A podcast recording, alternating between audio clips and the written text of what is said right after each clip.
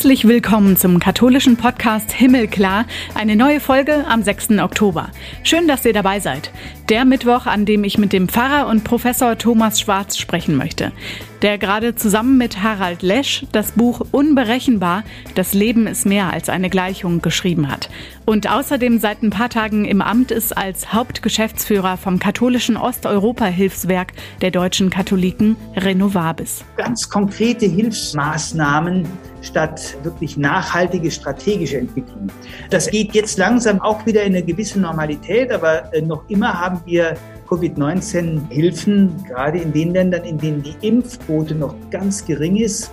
Da sind wir ja schon in Deutschland im Land der Seligen. Ne? Klar, die Verteilung des Impfstoffs in der Welt ist nicht gerecht. Darüber spreche ich mit Thomas Schwarz. Wie hilft den Menschen in Ost- und Mittelosteuropa das katholische Hilfswerk in der Corona-Pandemie konkret? Und wenn er als neuer Hauptgeschäftsführer von Renovabis im Ausland unterwegs ist, wie gucken die Menschen zum Beispiel da auf den synodalen Weg, den Reformprozess hier bei uns in der Kirche?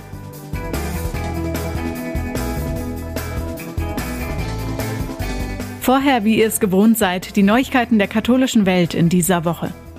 Die Kirche fragt sich, braucht es in Zukunft vielleicht keine Priester mehr? Die Schlagzeile hat am Wochenende die Runde gemacht, weil nämlich beim Synodalen Weg in Frankfurt, über den hatten wir hier letzte Woche gesprochen, beschlossen wurde, dass das zumindest diskutiert werden soll.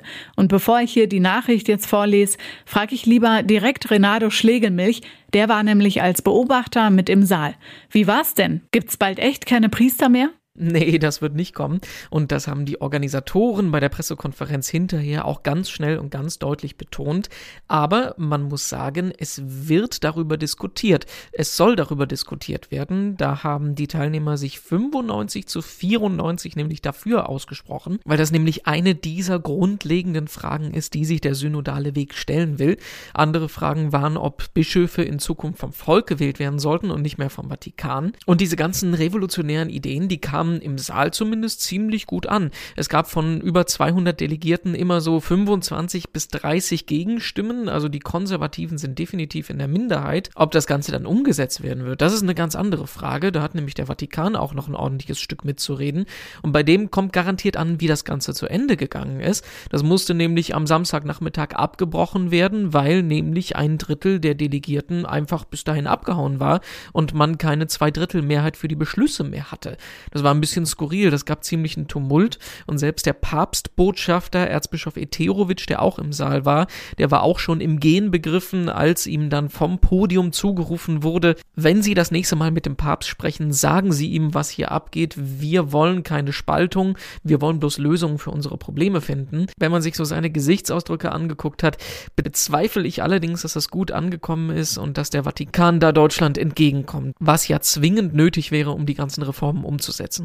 In Frankfurt am Main haben sich die 230 Mitglieder der Synodalversammlung getroffen, zur ersten Versammlung wieder mit allen, nachdem es durch die Kontaktbeschränkungen das letzte Mal digital war.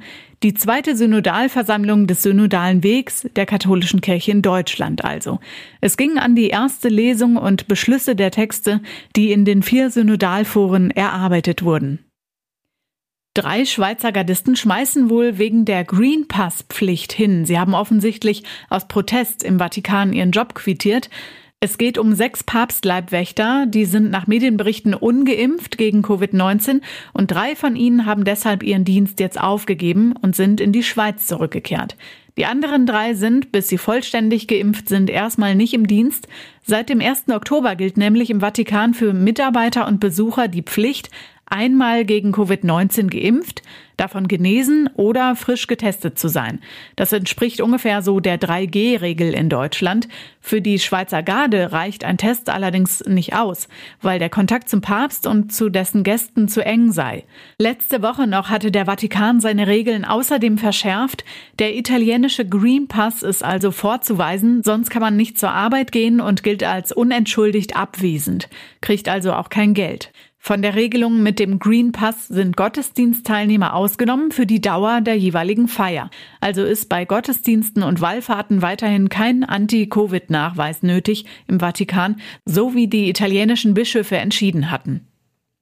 Und den zehnten Kunst- und Kulturpreis der deutschen Katholiken hat die brasilianische Tanzchoreografin Lia Rodrigues verliehen bekommen. Und damit ging er zum ersten Mal an die Kategorie Tanz.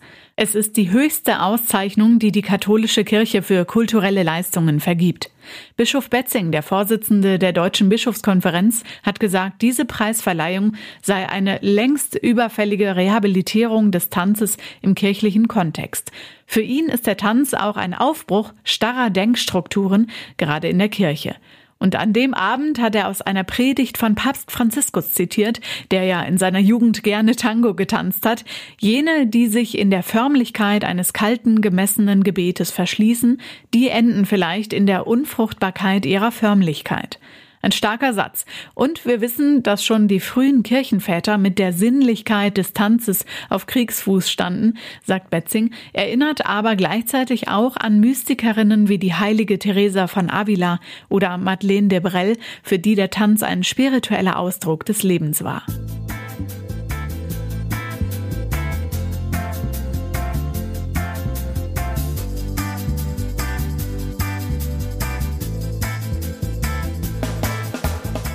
Es geht heute um Renovabis, das Hilfswerk der katholischen Kirche, das vor 28 Jahren gegründet wurde von der Bischofskonferenz.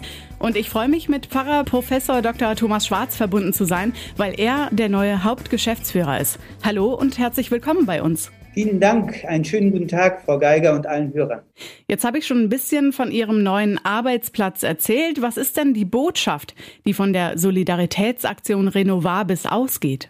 Zunächst mal ist es ja eine Solidaritätsaktion der deutschen Katholiken, also nicht nur der Bischofskonferenz, sondern äh, die Initiative ist vor 28 Jahren von Zentralkomitee der deutschen Katholiken und damit auch von den Laien ausgegangen, was dann von den Bischöfen aufgenommen worden ist. Es ist also eine Aktion, eine Bewegung, letztlich, ähm, die als Botschaft hat, wir als Katholiken haben miteinander Solidarität zu leben, und zwar nicht nur mit den Fernsten, sondern auch mit den Nächsten. Und die Nächsten sind eigentlich unsere Nachbarn im Osten und mittelosteuropäischen Kontext, die häufig vergessen werden. Wir sind insgesamt so ein bisschen zurückgekehrt zur Normalität, will man schon fast sagen. Corona-Pandemie ist aber trotzdem nicht verschwunden.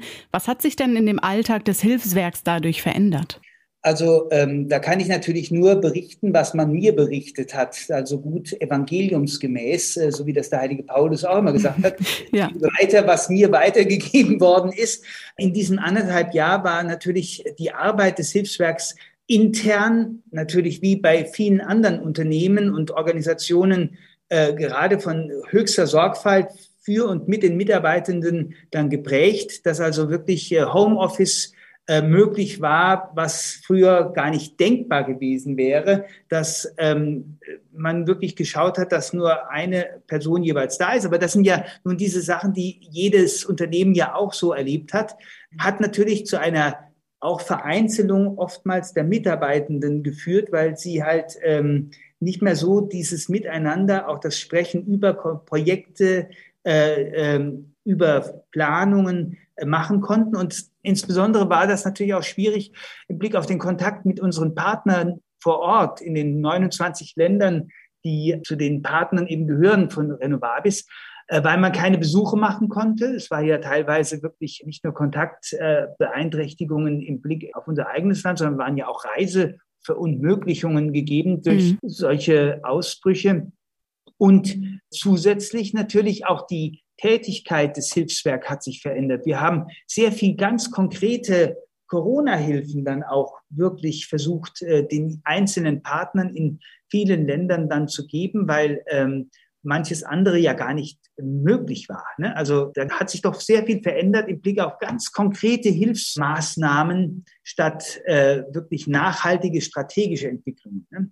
Das geht jetzt langsam wieder in, auch wieder in eine gewisse Normalität, aber äh, noch immer haben wir Covid-19 Hilfen, gerade in den Ländern, in denen die Impfquote noch ganz gering ist. Man denke an manche Balkanländer, wo wir bei 10, 12, 15 Prozent Impfquote sind. Da sind wir ja schon in Deutschland im Land der Seligen, ne? bei knapp 76 Prozent der Erwachsenen. Ja, genau. Gerade auch die Impfstoffverteilung war ja und ist auch nach wie vor ein wichtiges Thema. Und man kann nicht gerade von Gerechtigkeit sprechen, oder?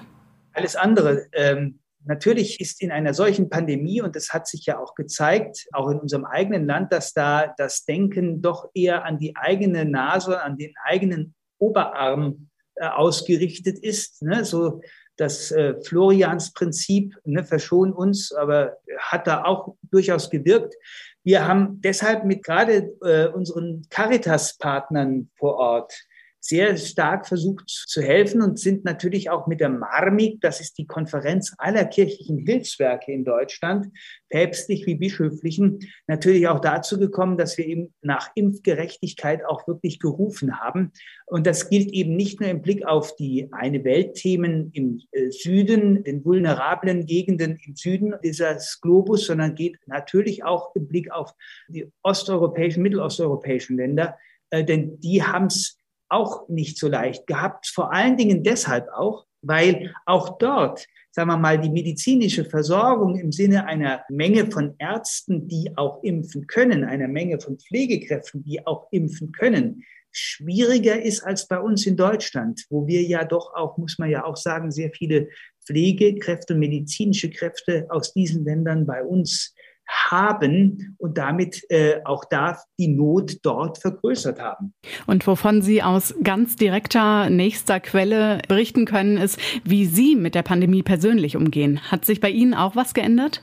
Naja, also im letzten Jahr schon gewaltig, weil meine Eltern bei mir in meinem Pfarrhaus gewohnt haben und jetzt auch äh, weiter mit mir wohnen. Die habe ich zunächst mal auch nicht so groß rausgelassen. Ich weiß jetzt mittlerweile, was Butterschmalz kostet und ich es finde. Ich weiß mittlerweile, wo man Mehl und welche Sorten von Mehl es gibt, äh, weil ich für meine Eltern die Einkäufe gemacht habe und natürlich auch in meiner Seelsorgetätigkeit. Ich war ja jetzt bis August Pfarrer in einer ganz normalen Gemeinde, hat sich natürlich völlig verändert. Wir konnten ja die Kranken, die älteren Menschen und auch die Familien so fast nicht mehr besuchen, sondern ich habe sehr viel telefoniert, telefoniert, telefoniert. Wie geht es Ihnen da? Was machen Sie dort? Brauchen Sie Hilfe? Gerade bei den Älteren und bei den Familien habe ich auch ganz klar viel mehr einfach äh, die neuen äh, Social-Media-Kanäle und auch die technischen Möglichkeiten, die solche äh, Programme wie Zoom, Teams oder ähnliches dann alle zur Verfügung gestellt haben, zu nutzen gelernt und wenigstens äh, Kommunionvorbereitungen teilweise online oder eben auch Brautgespräche, Brautvorbereitungsgespräche oder Taufgespräche in der Hoffnung, dass wir dann auch irgendwann taufen können, aber online geführt. Ne? Jetzt sind Sie ganz frisch der Hauptgeschäftsführer, der fünfte in der Reihe, um genau zu sein. Und gleich zu Beginn, noch vor dem offiziellen Amtsantritt jetzt zum 1. Oktober, sind Sie bereits in die Slowakei gereist. Papst Franziskus war da zu Besuch anlässlich des 52. Eucharistischen Kongresses in Ungarn und dann weiter in die Slowakei gereist. Wie war's? Was mich ähm, beeindruckt hat, war gerade nicht so sehr äh, der Kontakt mit den Bischöfen, ich meine, das ist äh, täglich Brot und die Bischöfe haben ähm, äh, sich gefreut, dass der Papst kam. Vielleicht nicht immer gefreut über das, was er ihnen gesagt hat, aber das ist auch nicht so wichtig, sondern ich habe durchaus gemerkt, wie viele Menschen vor Ort wirklich sich gefreut haben, dass der Papst da war, wie aber auch Dinge, die sich bei uns in Deutschland im Moment bewegen, im, sprich einfach nur mal Beispiel äh, synodaler Weg, wie das dort auch ähm, wahrgenommen wird, teilweise mit Sorgen, gerade bei ähm, den Bischöfen und Fragen, aber teilweise auch äh, durchaus hoffnungsvoll, gerade bei den Laien. Ich habe dort auch äh, wirklich äh, ganz bewusst äh, einige Gespräche mit Vertretern von Laienorganisationen führen können, die mehr als man denkt, sehr aufmerksam auf das schauen, was Deutschland äh, gerade, auch die Kirche in Deutschland gerade durchmacht und auch merken, dass ja, dass wir jetzt in eine Situation kommen, die sie über Jahrzehnte schon teilweise hatten, nämlich marginalisiert zu werden, die öffentliche Relevanz zu verlieren. Und das tun wir ja in Deutschland auch in den letzten Jahren zunehmend. Und trotzdem glaubwürdig, freudig, hoffnungsvoll ähm, für Christus und die Kirche dann auch einzustehen, so schwer das brauchen wir uns nichts vorzumachen, manchmal auch in Deutschland ja der Fall ist. Auch das Reisen und diesen Menschen zu begegnen gehört also ja zu Ihren Aufgaben. Auf welche freuen Sie sich darüber hinaus jetzt bei Renovabis? Also äh, Reisen natürlich, das ist äh, etwas, was ich schon immer gern gemacht habe. Äh, jetzt darf ich es, äh, um es mal eher witzig zu sagen, jetzt darf ich sogar beruflich machen. Das ist äh, eigentlich von daher ganz, ganz schön. Aber ich freue mich vor allen Dingen darauf, tatsächlich jeden Tag neu zu lernen, dass die Menschen, mit denen wir zusammenarbeiten, unsere Partner, und Partnerinnen, die Organisationen, Diözesen, Vereine und so weiter, dass das nicht der Hinterhof Europas ist, sondern dass es auf die perspektivische Änderung kommt, dass wir auf Augenhöhe voneinander lernen können, dass wir voneinander lernen können, auch im Blick darauf, wie beispielsweise mit unseren griechisch-katholisch oder auch orthodoxen Partnern ähm, Synodalität eigentlich gelingen kann. Nämlich nicht so sehr im Sinne eines Parlamentarismus, sondern eines auf dem Gebet fußenden Suchens, was will Gott in dieser konkreten Situation einer Gesellschaft von uns als Christen? Was will er? Wo will er uns da Sauerteig sein lassen? Werden Sie bei dem dann das Pfarrersein und das Professorsein vermissen? Also das eine und das andere bleibt mir erhalten. Ich werde weiterhin Vorlesungen für Wirtschafts- und Unternehmensethik an der Universität Augsburg halten, zwar im äh, nicht mehr so großen Umfang, wie ich mhm. das gemacht habe. Und natürlich ist ein Priester an der Führung eines kirchlichen Hilfswerks nicht nur Manager, sondern soll auch seelsorgerlich äh, nicht nur den Mitarbeitenden äh, zur Verfügung stehen, sondern hat auch eine Gemeinde. Ich bin noch im Augenblick noch ein bisschen auf der Suche meines, ich nenne das mal so einfach äh, äh, in Anführungszeichen Altars, das heißt einer festen Seelsorgestelle, aber äh, wo ich einfach auch die Sonntage, wenn ich denn im Lande bin, dann auch Messe feiern kann, Gemeinde äh, äh, betreuen kann, in dem kleinen Umfang, der mir da zeitlich auch möglich ist. Aber äh, wenn man das vergäße, dann vergisst man äh, eigentlich das Fundament auch äh, Renovabis, von Renovabis selber. Denn Renovabis ist ja nicht ein irgendwie politisches Hilfswerk oder Entwicklungsgesellschaft, sondern ist eine Aktion von Katholiken, wie ich Ihnen vorhin schon am Anfang gesagt habe, und besteht in seinem Geist her auf der, aus einem Zitat aus dem 104. Psalm, du sendest aus deinen Geist und das Antlitz der Erde wird erneuert. Also äh, wir sind eigentlich nur dann gut auf dem Weg, wenn wir uns immer geistlich dann auch unterfüttern lassen und füttern lassen. Und dazu gehört natürlich auch für den Priester, für einen Priester immer die Feier der Sakramente, die Verkündigung und ähnliches. Jetzt hat uns die Corona-Pandemie ja weltweit getroffen. Sie haben vorhin schon drüber gesprochen. Die ärmsten Menschen der Welt umso doller, aus nachvollziehbaren Gründen und auch durch Studien belegt. Welche schweren Folgen bekommen Sie denn genau mit, die seit dem Frühjahr 2020 mit dem Coronavirus eingezogen sind und sich jetzt im zweiten Jahr auswirken? Jetzt jenseits von dem, was ich als Pfarrer mitbekommen habe, im Blick auf ähm, die Situation in Mittel- und Osteuropa, ist es einfach so, dass gerade die Ärmsten und gerade die Kleinsten, ähnlich wie bei uns, am meisten darunter leiden. Kinder äh, wurden teilweise nicht mehr beschult, haben damit Entwicklungspotenziale nicht ausschöpfen können, die sie aber unbedingt brauchen, um in einer äh, Gesellschaft, in der es eh schwierig ist, äh, wirklich ein Leben zu führen, in dem man glücklich werden kann, was sie dann am meisten brauchen, nämlich Bildung. Und auch da wird unser Hilfswerk in den nächsten Jahren weiterhin ein Augenmerk drauf legen müssen, äh, diese Lücken, die durch die Pandemie überall hineingehauen worden sind, auch ähm, aus christlicher Verantwortung her füllen zu können. Wie füllen Sie denn genau diese Lücken und wie blicken Sie dabei dann in die Zukunft des Osteuropa-Hilfswerks der Bischofskonferenz? Also Renovabis hat keine eigenen Projekte. Äh, und das ist ganz wichtig. Wir äh, unterstützen Projekte von unseren Partnerorganisationen in den 29 Ländern.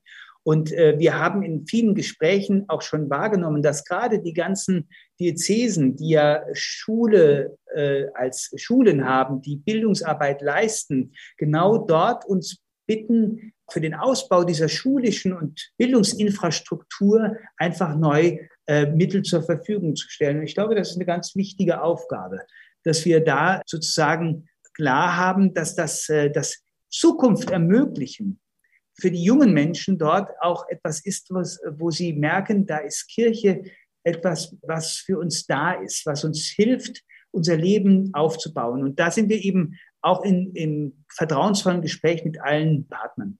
Sie sind mit Professor Harald Lesch befreundet, so viel darf ich verraten. Er ist Astrophysiker und Wissenschaftsjournalist und mit ihm zusammen haben Sie gerade das Buch veröffentlicht Unberechenbar, das Leben ist mehr als eine Gleichung. Ganz schön philosophisch. Was ist das Leben denn mehr als das? Also das Leben ist äh, äh, unberechenbar, in der Tat. Nicht äh, gerade Philosophen und Naturwissenschaftler neigen gerne dazu, etwas berechenbar zu machen. Ne? Also äh, ein, ein Naturwissenschaftler, der nicht rechnet und nicht berechenbar äh, etwas äh, gestalten kann, der kann im Grunde ja äh, keine Beschreibung äh, von Natur und Welt letztlich von sich geben. Wir sind letztes Jahr zusammen gewesen und wollten ein Buch über ein ganz anderes Thema schreiben. Das werden wir vielleicht irgendwann jetzt noch mal tun. Deswegen sage ich auch noch nicht, worüber wir schreiben wollten. Aber dann ist das, das war Anfang Mitte März und wir sind voll mit dieser Corona-Situation konfrontiert worden. Plötzlich äh, klingelten die Telefone vom ZDF beim Harald Lesch und bei mir von der Uni und von der Pfarrei, weil der Lockdown drohte. Und wir haben dann geschrieben, in welcher Welt wollen wir eigentlich leben? In was für einer Gesellschaft wollen wir uns eigentlich bewegen, wenn so etwas kommt, wie so eine Pandemie. Und da haben wir manche Themen einfach auch äh, miteinander rausbuchstabiert, zum Beispiel das sogenannte Dorfprinzip. Ähm, kann man gerne nachlesen, was das ist. Oder dass wir sozusagen auch wieder mal eine Speisekammer äh, äh, äh Grundhaltung brauchen, also etwas vorzuhalten, was in unserer ökonomisch geprägten, auf Synergien und Effizienz geprägten äh, Situation so nicht äh, über Jahrzehnte nicht mehr gesehen wurde. man denke an die medizinischen Masken, man denke an die medizinischen Geräte, die plötzlich durch das Zerstörtwerden der Lieferkette nicht mehr zur Verfügung standen, in, bei uns auch und in vielen anderen Ländern der Welt. Ähm, noch schlimmer, ähm, und dass wir solche Sachen einfach besprochen haben, das war etwas, was wir, was uns da wichtig war. Das Ganze auch noch hoffentlich einigermaßen lesbar. Das heißt, für wen ist das Buch was? Für Sie, Frau Geiger. Und für Sie, liebe Hörer, für diejenigen, die einfach mal ein bisschen über den Tellerrand hinausblicken wollen, denken wollen und trotzdem sich nicht auch geistig überfordern wollen. Deswegen gibt es da drin keine Formeln. Da bin ich beruhigt. Und gibt es auch keine äh, großen ähm, Statistiken, sondern da sprechen zwei mehr oder minder gescheite Leute äh, äh, miteinander über das, wie sie denken, wie man in einer Gesellschaft gut miteinander leben kann. An welcher Stelle kommt denn der christliche Glaube oder die Theologie da zur Sprache? Überhaupt nicht. Aber das ist ganz bewusst geschehen. Schauen Sie, ähm, Wilhelm Tell, da steht auch nicht irgendwo, äh, da wird auch nicht über äh, Schiller irgendwas gesprochen und trotzdem weiß jeder, dass Schiller da drin ist, nicht und äh, äh zu uns spricht oder Don Carlos, ne? Oder beim Faust steht auch nichts von Goethe. Äh, und trotzdem weiß jeder, dass es von ihm ist. Und von daher ähm, glaube ich, äh, wenn man äh, unsere Biografien, die Biografien der Autoren kennt und weiß, wie der, der, Harry, äh, der Harald Lesch über mich sagt, äh, der Schwarz richtig schlau sein soll, ich zitiere übrigens nur, und ich immer über ihn sage, der Mann ist auch richtig fromm, dass da äh, immer aus christlichem Geist heraus ähm, gesprochen, geschrieben, gedacht wird ohne dass man das immer aufs Butterbrot schmieren müsste. Wir haben jetzt so viele Themen angesprochen, die doch auch schwer wiegen. Was bringt Ihnen, Herr Schwarz, persönlich Hoffnung? Mein Glaube. Also ich glaube fest daran, dass äh, Jesus Christus ein, äh, ein Modell für ein gelingendes Leben ist, und zwar in all seinen Augenblicken, in all seinen Gestaltungen, in den schönen Augenblicken, denn er hat gerne auch gefeiert, in den schweren Augenblicken, das wissen wir alle, brauchen wir nur aufs Kreuz zu schauen, aber auch in den Augenblicken, in denen manchmal so ein Leerlauf drin ist, äh, wo ich einfach äh, weiß, dass sein Geist uns bewegt. Und ich weiß auch, dass, äh, das habe ich auch im Buch mal drüber geschrieben, er auch mal schlechte Laune hatte. Denken Sie mal, wie es bei ihm aussah, als er auf den Tempelberg ging. Ich darf also ganz Mensch sein und bin genau dann, wenn mir das ganz bewusst ist, mit allen Fehlern und äh, Schwächen ganz nah bei Christus. Danke für unser Gespräch. Gerne. Alles Gute Ihnen und allen Hörerinnen und Hörern.